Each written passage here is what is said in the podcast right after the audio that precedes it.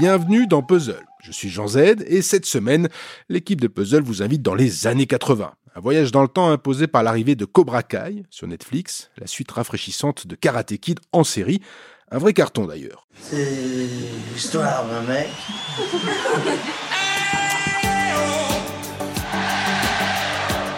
visite à Paris pour le premier championnat français du Rubik's Cube. Pour empêcher que la jeunesse est-allemande aille tendre l'oreille près du mur pour entendre Michael Jackson. John Lennon avait 40 ans tout juste. Et maintenant, regardez ce disque, c'est en principe le, le disque de l'avenir, un disque numérique. Mais avant de commencer cet épisode, nous souhaitions vous présenter notre partenaire.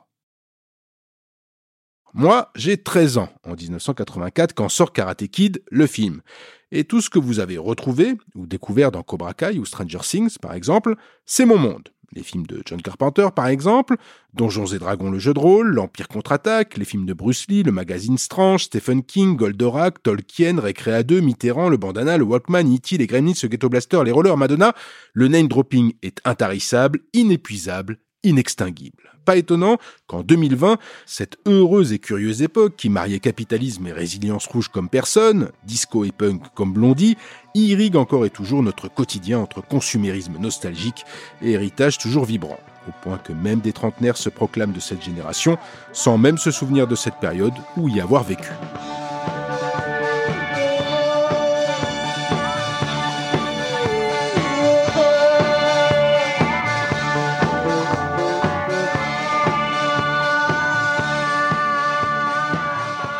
Les années 80, c'est la naissance du mouvement geek, une contre-culture qui ne disait pas son nom, faute de revendication. On l'appela alors sous-culture, et le jeu vidéo y jouait pleinement sa partition. Mario, Sonic, la guerre des consoles, Nintendo, Sega, Tetris, l'ordinateur individuel, les salles d'arcade, Street Fighter 2 ou encore Pac-Man. Les jeux vidéo sont la première phase du plan d'assistance des machines à l'espèce humaine, le seul plan qui offre un avenir à l'intelligence. Pour le moment, L'indépassable philosophie de notre temps est contenue dans le Pac-Man. Je ne savais pas, en lui sacrifiant toutes mes pièces de 100 yens, qu'il allait conquérir le monde.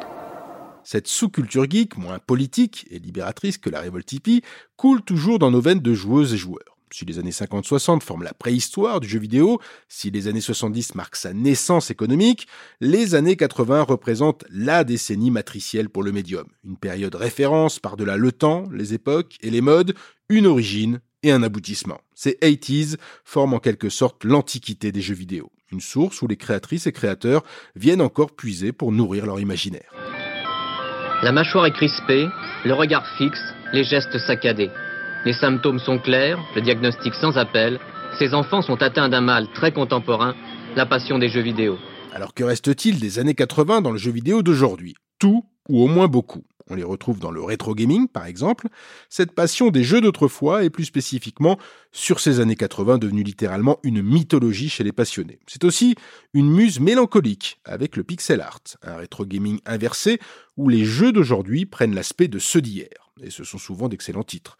Sous ces couleurs de jeux de plateforme d'antan, Fez cache ainsi une exploration gargantuesque jouant sur les points de vue 2D et 3D avec brio. Sorti en 2012, le jeu Fez est toujours une référence sur à peu près toutes les plateformes, iOS compris.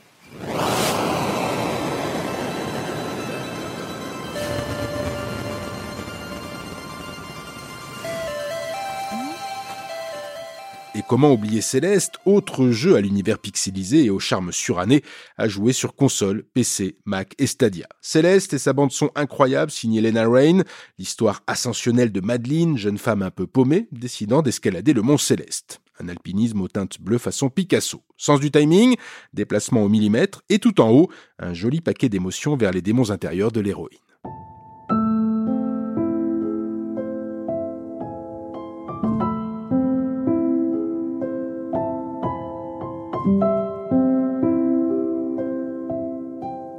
Du très jeune avec du très vieux, voilà encore la recette du jeu Undertale, développé et édité en 2015 par l'américain Toby Fox. Une histoire de guerre passée entre les humains et les monstres, où l'esthétique est vraiment old school, mais le message est bien actuel, faites la paix, pas la guerre, et surtout, communiquez.